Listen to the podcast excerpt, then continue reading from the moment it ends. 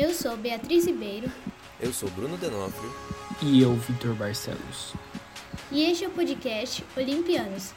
O seu podcast sobre o mundo dos atletas e esportes olímpicos durante a pandemia do novo coronavírus.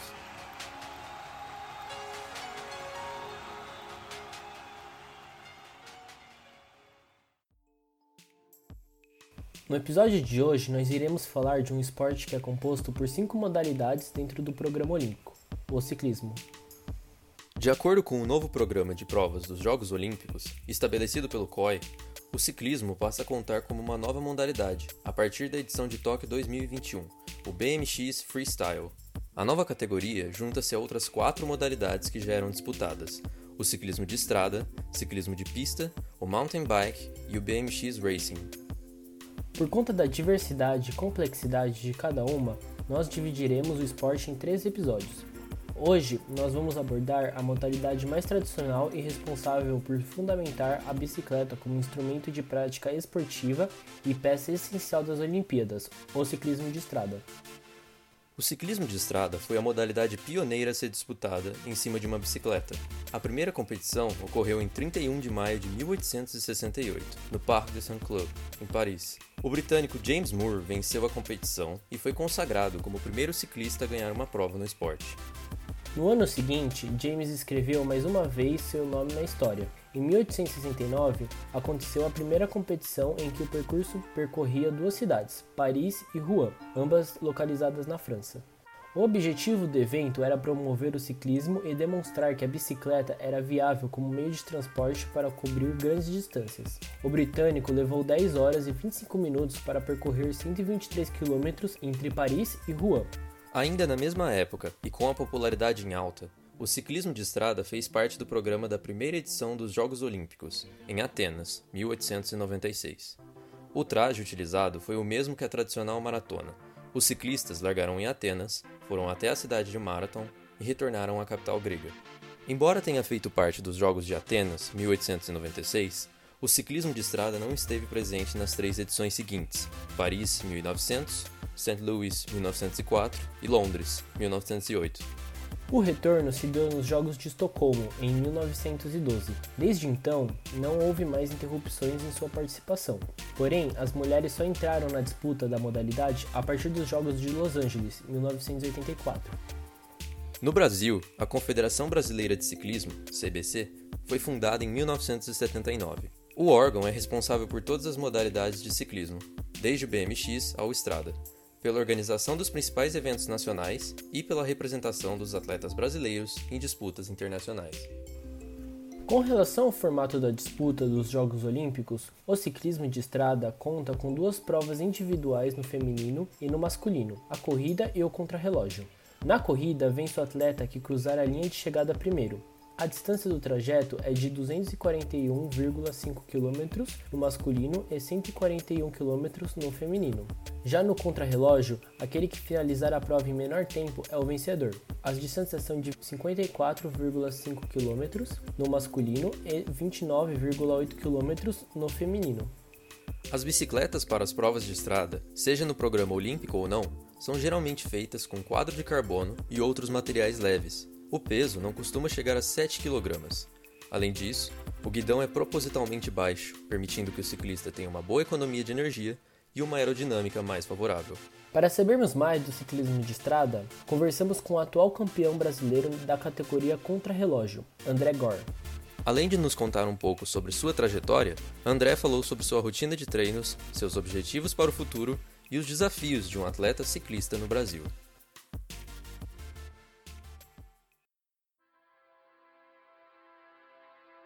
André, primeiro, obrigada por você ter topado participar. Tá? A gente está fazendo esse projeto para falar das modalidades olímpicas, que esse ano ia ter os Jogos Olímpicos, mas não teve, né, por conta da pandemia. E primeiro, queria te agradecer por ter aceitado o convite de conversar com a gente hoje. Bom, eu que agradeço também a oportunidade, sempre bom estar falando de esporte, especialmente do meu esporte que é o ciclismo. Bom, primeiro eu queria que você me contasse um pouco da sua história, me contasse é, como você entrou no ciclismo, uhum. você pratica o ciclismo de estrada, eu queria que você me contasse um pouquinho de quem você é e como você começou no ciclismo.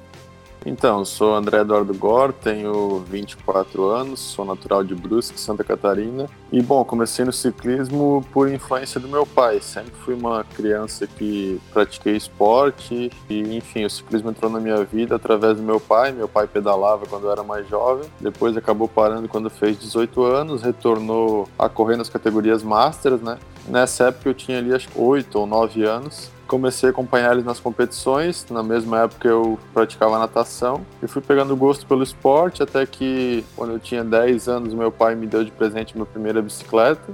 Durante a semana eu treinava natação, aos finais de semana eu pedalava.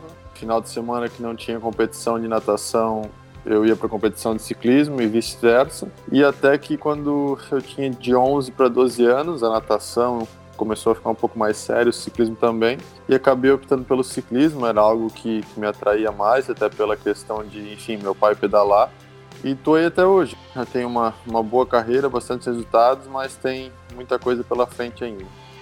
E você falou que você começou então, isso você tinha uns 10, 11 anos. Eu diria que foi mais ou menos com quantos anos você pensou em entrar no alto rendimento e se profissionalizar mesmo?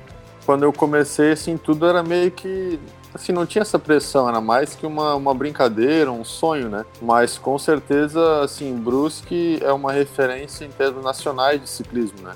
A gente tem o Murilo Fischer, que é um ciclista que participou de cinco Olimpíadas, um, aí acho que é o maior ciclista brasileiro da história em termos de carreira e resultado. Márcio Mai, que também participou de três Olimpíadas. Suelito Gor, bicampeão mundial paralímpico de ciclismo.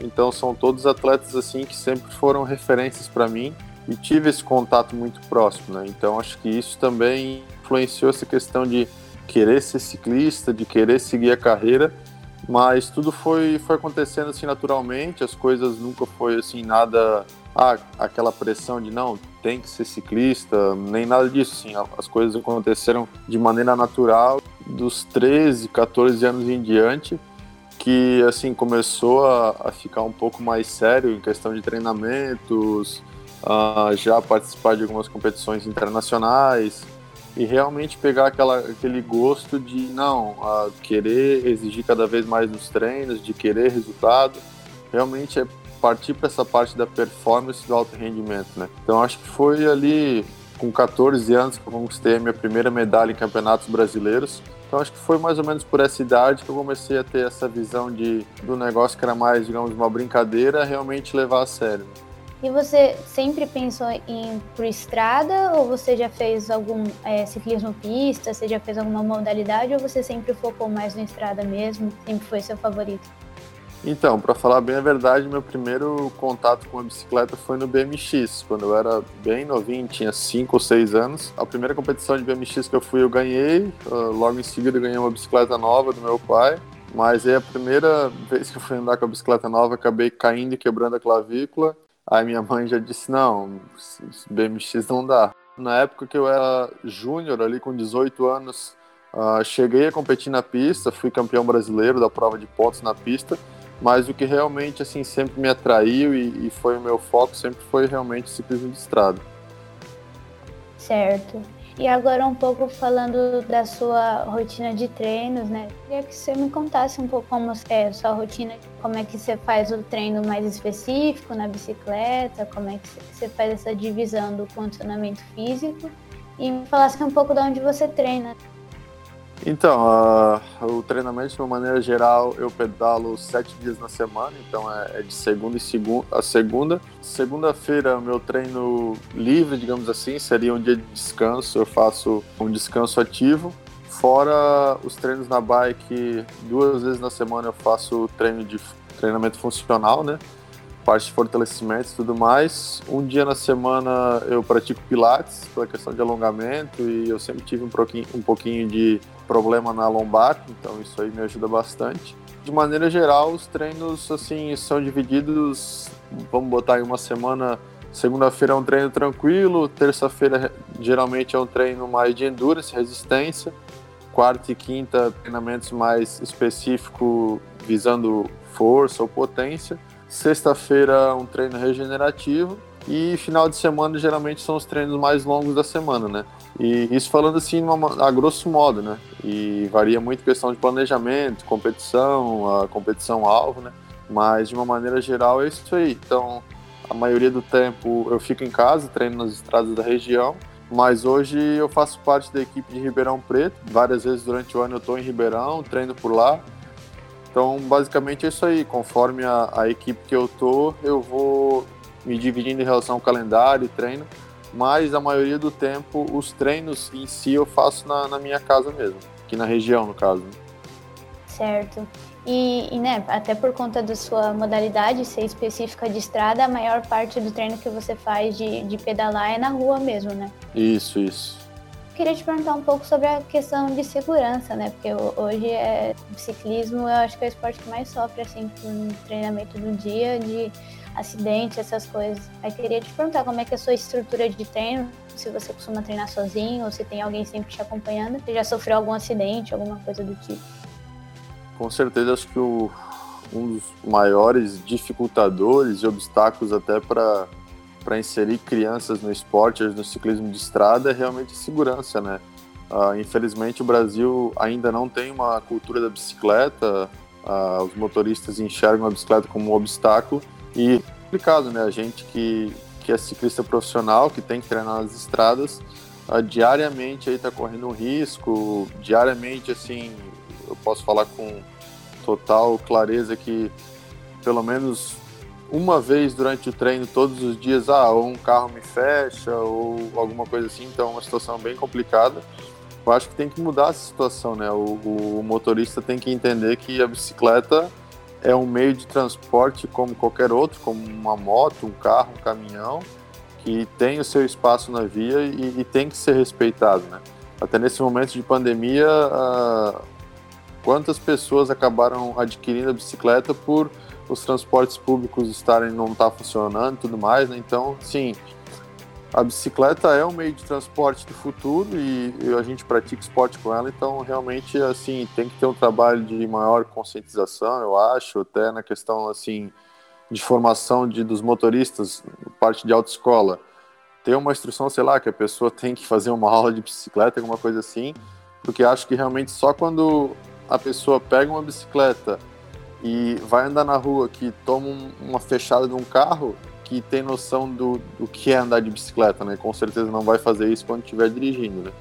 E de situações assim, a, a treinando fazem agora não sei quanto tempo, mas eu estava treinando aqui saindo da cidade. Uh, eles tinham recém instalado uma sinaleira e o motorista no caminhão acabou não vendo a sinaleira. Eu vim um pouco mais rápido que o caminhão, ia passar ele. E quando ele chegou embaixo da sinaleira, ele viu que estava fechado e freou, assim, com os dois pés no freio. E eu acabei batendo atrás, eu só lembro da, da fumaça das rodas levantando. E aí depois eu acordando no hospital.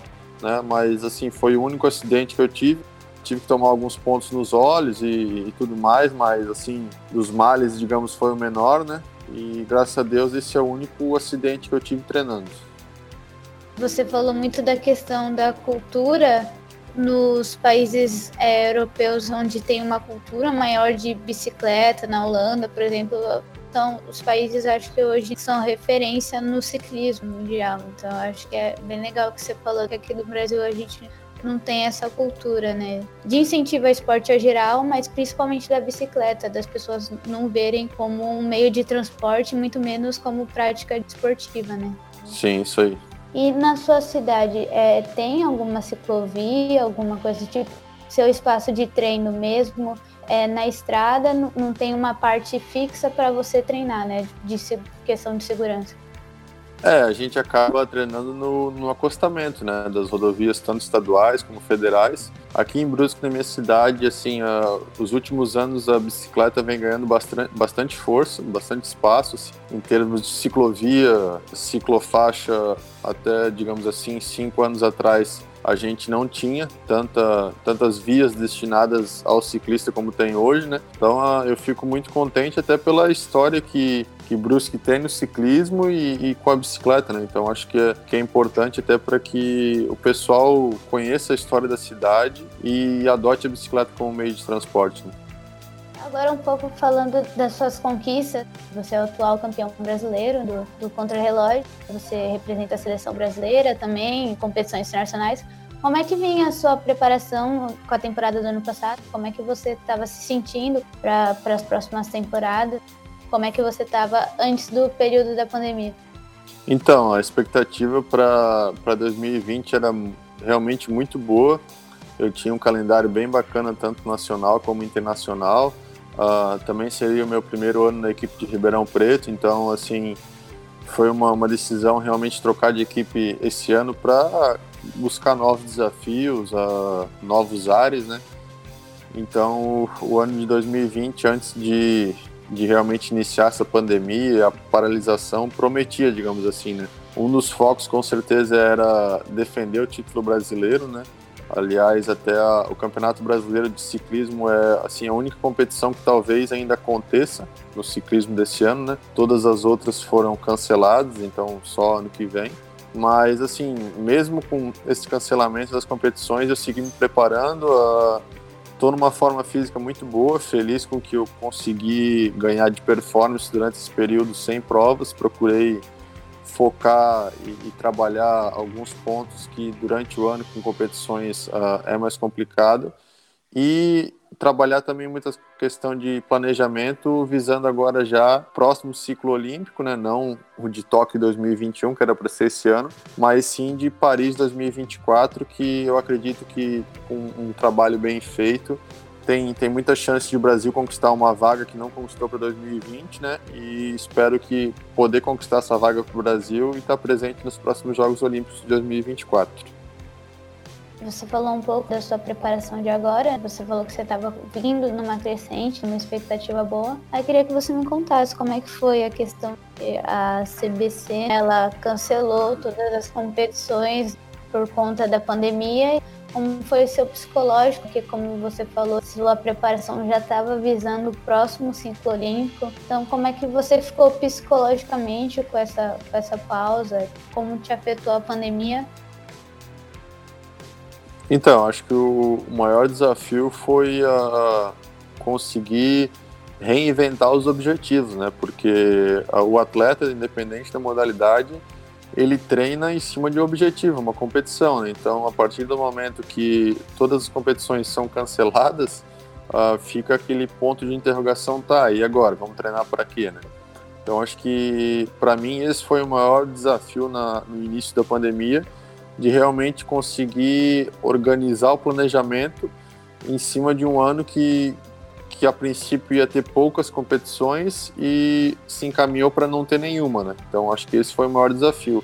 Mas ali no, no período ali da, das primeiras duas, três semanas, ficou um pouco bagunçada essa questão de treinamento, por ainda não saber o que fazer. Conversava praticamente todos os dias com meu treinador, mas logo a gente uh, conseguiu organizar. Acabamos que os objetivos, que eram as competições, a gente acabou colocando como marcas pessoais, conseguir atingir alguns números e algum, alguns, alguma performance assim, que a gente ainda não tinha conseguido em anos anteriores, né? Então, eu acho que mesmo não tendo competições, esse período foi, foi muito positivo, no meu caso, por ter conseguido trabalhar bastante, ter conseguido evoluir e sempre eu, eu procurava pensar que, independente do período de tempo que iria ficar sem competições, uma hora as competições iriam voltar e quem tivesse melhor preparado nesse período sem, né, ia fazer diferença lá na frente. Então, com relação à parte do treino, né, óbvio que ah, acredito que você deve ter diminuído o volume, né, porque você falou que já ia ser um ano mais difícil de competição por conta, acredito, dos jogos, né, e agora foi para quase nenhuma. Então, assim, a sua preparação em si, os treinos, não, não teve tanta mudança assim, você conseguiu fazer o treinamento, não sei se de máscara, mas isso você não foi tão afetado, você diria? É, então, no, no começo, o primeiro mês da, da quarentena, né, que dura até hoje, as medidas restritivas aqui em Santa Catarina, onde eu moro, realmente, assim, não podia sair de casa, né, somente para ir mercado, farmácia. Então, nesse primeiro mês, eu fiz meus treinos todos em casa, de maneira indoor, né, usando rolo de treinamento mas logo aqui a situação flexibilizou e possibilitou essa questão de treinamento. E como assim, a 99% dos meus treinos eu faço sozinho, assim, né? Então para mim ficou tranquilo porque eu realmente não tenho contato com ninguém, né? procurei tomar assim medidas de às vezes eu parava nos treinos para pegar água e tal então isso é uma coisa que eu mudei uh, se tivesse algum treino assim que eu não vou precisar parar para pegar água eu dividi o treino em dois para poder pegar água em casa e, e, não ter contato com nenhuma pessoa ou com nada né e enfim tomei todas as precauções necessárias mas logo pude voltar a treinar e, e continuar trabalhando pensando nesse período agora que a gente está de flexibilização, né, de, de maior liberação das atividades, é, o que, que você diria que você tira da fase que você não podia sair de casa, que você teve que treinar em casa? O que, que você acha que você tirou desse momento? Então, acho que foi um momento assim de, de muita reflexão pessoal, né? De acho que não só para os atletas, mas para todo mundo mostrar assim que talvez a Muitas vezes as pessoas acham que são tão donas de si, da situação, e realmente do dia para a noite vem algo que, que muda tudo, né? Então, sim, acho que no meu caso eu procurei refletir bastante, tomar isso como lição de conseguir me adaptar a situações inesperadas, né? E procurar, assim, fortalecer essa parte mental de, de saber que uma hora isso vai passar, que as competições vão retornar. Então acho que digamos assim, de uma maneira geral, eu saio fortalecido desse período sem competições, tanto como atleta e como pessoa também. Com certeza. E agora com relação à sua estrutura, é, você perdeu algum patrocínio, algum salário? Você teve algum tipo de corte por conta da pandemia nesse período? Acho que até no futebol, que é a referência nacional, né, os clubes enfrentaram problemas. Então a gente teve uma redução de salário sim na equipe. Assim, não era, acho que o que a equipe gostaria e nem o que os atletas gostariam, mas é a situação, infelizmente é essa, né? Então a gente espera que o quanto antes isso possa possa retornar à normalidade e que assim, aproveitando esse momento que o, o movimento da bicicleta no Brasil cresceu tanto, quem sabe assim empresas que trabalhem com a bicicleta ou que sejam do ramo uh, procurem investir mais nas equipes de ciclismo, que é o, o que falta hoje. Qual você diria que é o seu maior objetivo, seu maior sonho dentro do esporte? Chegar às Olimpíadas de 2024, assim. Acho que desde o início da minha carreira tinha alguns sonhos, assim, digamos, poder ser ciclista profissional e viver do esporte era um deles, é o que eu hoje eu posso dizer que eu vivo meu sonho. Uh, competi na Europa, fiquei três anos na, na Europa também competindo na Suíça, então também era um objetivo e um sonho. E mas o maior deles, desde que, que eu iniciei a, o ciclismo, e acho que todo atleta de toda modalidade, é poder chegar a disputar uma Olimpíada, né? Então esse é o meu objetivo maior, é assim, é o foco que eu, que eu coloco todos os meus treinos e tal. Uh, falando, ah, pô, 2024 tá longe, mas o tempo, o tempo passa tão rápido, né? E então, assim, esse é o meu foco por já, já ter outros ciclistas brusquenses que tiveram participações na Olimpíada, né? Então, quero poder escrever meu nome nessa história do ciclismo brasileiro e também do ciclismo brusquense como sendo um atleta olímpico, né? E você falou da questão de 2024, né? Que assim parece longe, mas esse ciclo olímpico vai ser diferente porque vão ser só três anos, né? Então o tempo de preparação é menor e também acho que talvez isso faça com que os atletas cheguem mais prontos, que vai ser menor espaço, né? Então tá, tá mais perto do que parece, né? Exatamente, até porque se a gente for pensar que em 2021 os jogos acontecem em agosto, se eu não me engano, né? Então são praticamente dois anos e meio, porque pega o finalzinho de 21, 22 e no final de 2023 praticamente 80% das vagas, inclusive o ciclismo já vai estar com as vagas fechadas. Então assim uh, vai realmente ser um ciclo olímpico diferente, mais mais curto, né? Então por isso que eu já já procuro me preparar, tá em condições de realmente quando precisar chegar às competições alvo que dão condição de chegar à Olimpíada tá com uma performance para conseguir os resultados necessários. Com certeza. E agora eu queria que você me falasse um pouco o que é ser atleta no Brasil, que é ser atleta de ciclismo do Brasil.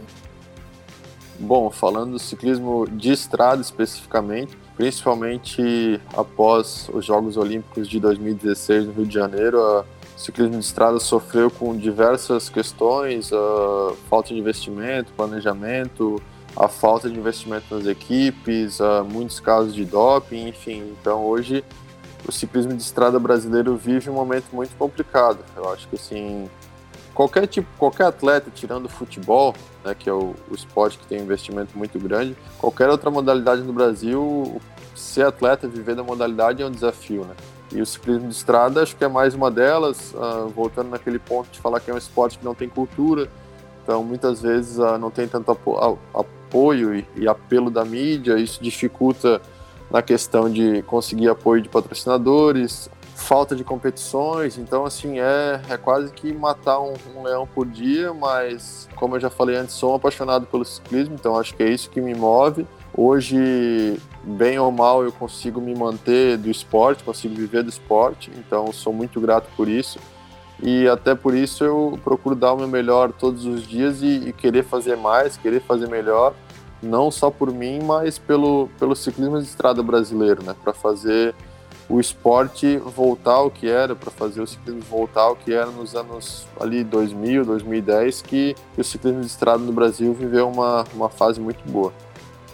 E agora, só para gente finalizar, então, você falou né, da, da, ser atleta no Brasil, eu queria que você me falasse o que é o ciclismo para você agora, de uma visão mais pessoal, o que é o esporte na sua vida. Pô, acho que, sim, resumindo, o ciclismo é minha vida. Hoje, assim, tenho, tenho tudo que eu tenho em relação até de bens pessoais, a amigos, viagens, histórias, enfim, acho que a minha vida, o, o ciclismo moldou ela. Sou, sou, posso dizer que sou eternamente grato ao esporte, sou eternamente grato ao ciclismo, né? É o esporte que eu escolhi. E hoje eu, eu durmo e acordo pensando em ciclismo. Realmente, ciclismo é minha vida. E espero um dia, quem sabe, poder retribuir um pouco de tudo que, que o esporte me deu, né? Mas se fosse para resumir, acho que o ciclismo hoje e o esporte em si é, é a minha vida. Sou um, um apaixonado por esportes.